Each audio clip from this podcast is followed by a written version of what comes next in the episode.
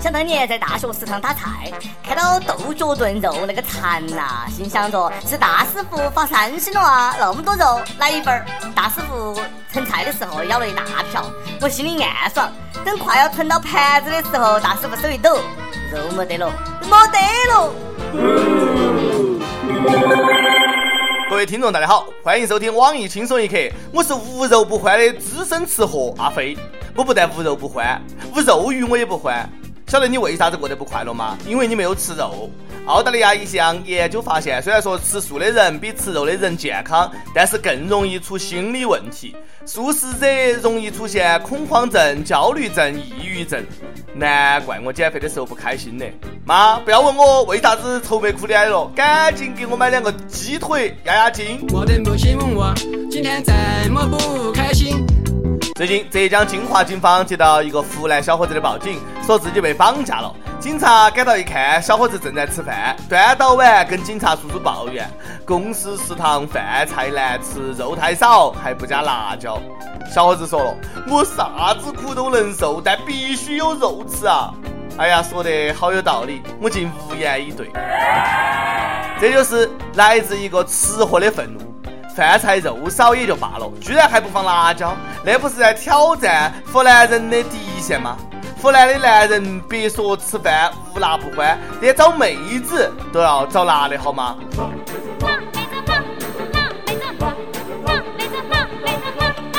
支持小伙子报警有困难找警察嘛？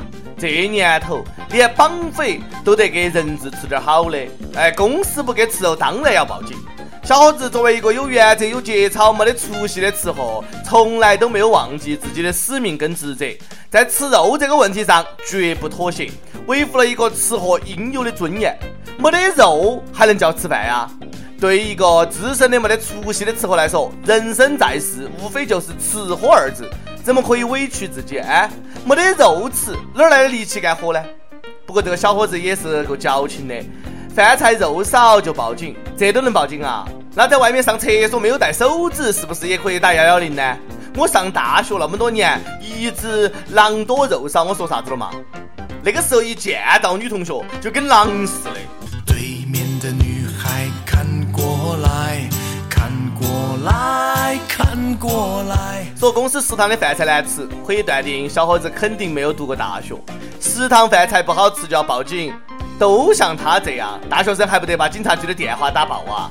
每次看到啥子大卫的魔术，还有啥子道具声光电，啊呸，漏爆了，比食堂大师傅差远了。人家食堂大师傅手一抖，肉就没得了。人生最大的矛盾是拥有一颗减肥的心，奈何一张吃货的嘴呀！吃货最大的愿望就是体重能满一百减二十，可惜现实永远是满一百送五十。五百个闹钟都不如一个吃饭的电话，这就是吃货。知道吃货看武侠剧最虐心的镜头是啥子吗？一桌子好菜还没有开吃就被打翻了啊！有个吃货朋友，你都得疯，人家出去是脱缰的野马，他是冲出栅栏的猪。就算是吃饱了也还能吃，出门摔倒了就算手流血，手里吃的也绝对是完好无损。吃货都是很善良的，因为每天只想到吃，根本没得时间去算计别人。很多吃货之所以要找个人谈恋爱，纯粹是为了双人套餐很便宜，还第二杯半价，纯粹是为了可以理直气壮的吃两份以上，纯粹是因为有些地方的饭不适合一个人去吃，一个人去吃饭有时候也是需要勇气。我试着勇敢一点，你却不在我身边。每日一问：你是个吃货吗？说出一样你见到就迈不开步子的好吃的东西。艰难残华，总有着千丝万缕的联系。这么说嘛，十个吃货九个懒货。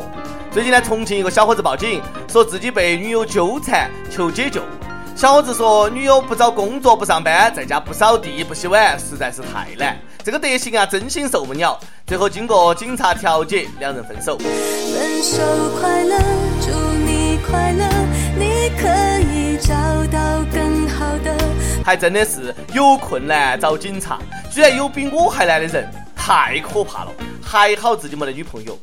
虽然话是这么说，男人负责赚钱养家，女人负责貌美如花，但是女人最怕的是没有公主命，却一身公主病，少奶奶的心，小丫头的命啊！以为找个男朋友就上岸了，没有想到被一脚踢下海。所以说，女人还是得自强，不能够依附任何人，更不能够依附于男人。全职太太不是那么好做的，靠山山会倒，靠人人会跑，靠人永远不如靠自己。说到此，很多人都迷恋食疗食补，喝点儿药酒壮壮阳、固固筋。最近呢，国家食药监局发布通报，六十九种号称可以壮阳的保健酒查出了伟哥成分。伟哥可是挺贵的啊，现在又能吃伟哥，又有酒喝，真是良心企业啊！趁还没有下架，哎呦，赶紧去买几瓶了。一杯二锅头，呛得眼泪流。酒力加伟哥，怪不得酒后乱性的，怪不得我每次喝完酒总想找妹子去的。幸亏没得妹子愿意搭理我，哎呦，好险哦！有些男人不吃伟哥不行呐，你比如说胖子，毕竟男胖短，女胖深，男女都胖要离婚，再不吃点伟哥啊，女朋友要跑了。胖子招谁惹谁了呢？哎，最近一男子起诉澳大利亚一家航空公司，说自己在飞机上坐在一位极度肥胖的乘客旁边都被挤伤了。终于明白为啥子很多人喜欢在胖子前面加一个死字了。哎，不好意思，你胖到我了。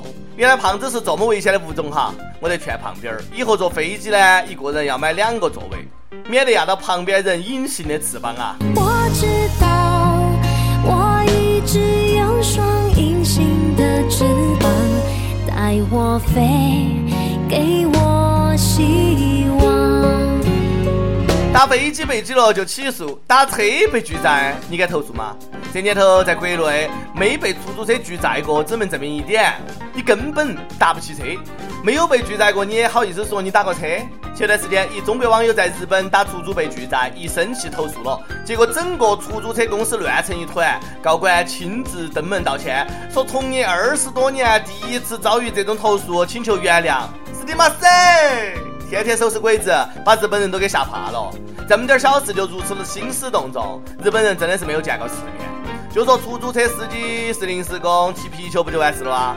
乘客要是再敢纠缠，就以敲诈落水罪把他抓起来噻。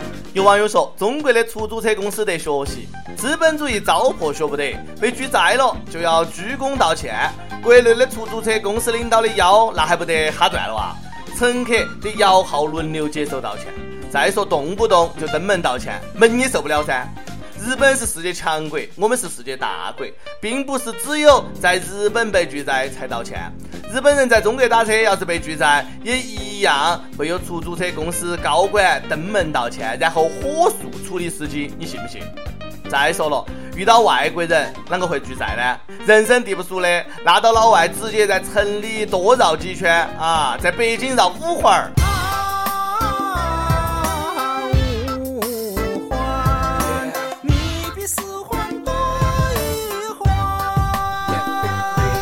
每日一问：你打车被拒载过吗？打车有过啥子不愉快的经历？说出来，让我们开心一下。跟帖不榜上去问：如果你是抗日神剧的编剧，你最想加入哪个动漫人物的特点和技能？浙江福州一位网友说：当然是龟仙人里面的小孙悟空噻，动不动就能够毁灭地球。我觉得还是咱们《西游记》里面的孙悟空比较好，七十二变，想变啥子变啥子，那才好玩。湖南一位网友说：“我希望是葫芦娃。”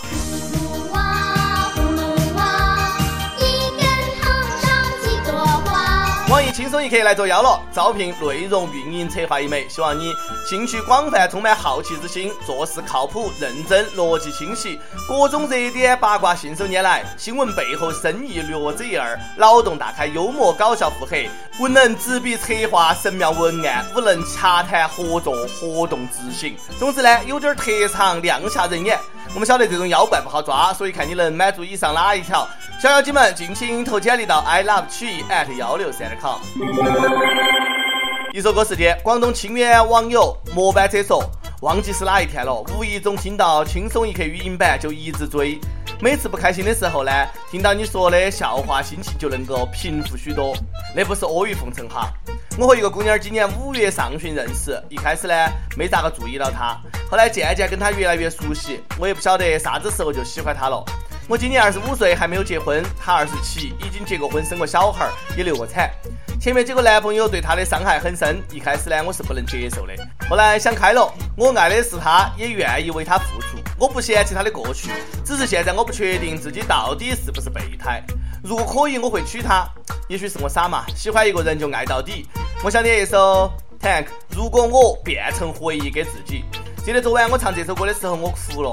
他不晓得我哭的原因是为了他，很想让他听到。叶媛，我希望我这一辈子可以坚守在你身边，做你的守护神，因为你受的苦已经够多了。我会用此生的爱把你的伤口填平。想听歌的益友可以在网易新闻客户端、网易云音乐跟帖告诉小编你的故事和那首最有缘分的歌曲。有电台主播想用当地原汁原味的方言播《轻松一刻》和新闻七点整的，并在网易和地方电台同步播出的，请联系每日轻松一刻工作室，把你的简历和录音小样发送到 i love 曲艺 at 幺六三点 com。以上呢就是今天的网易轻松一刻，有啥子话想说到跟帖评论里面呼唤主编曲艺和本期的小编李天二嘛，下期再见。累了，照管里努力清醒着，也照管里想你了，好怕一放心睡了。心跳在梦中不听话的，就停止了。听着，呼吸像浪潮拍动着，越美丽越让我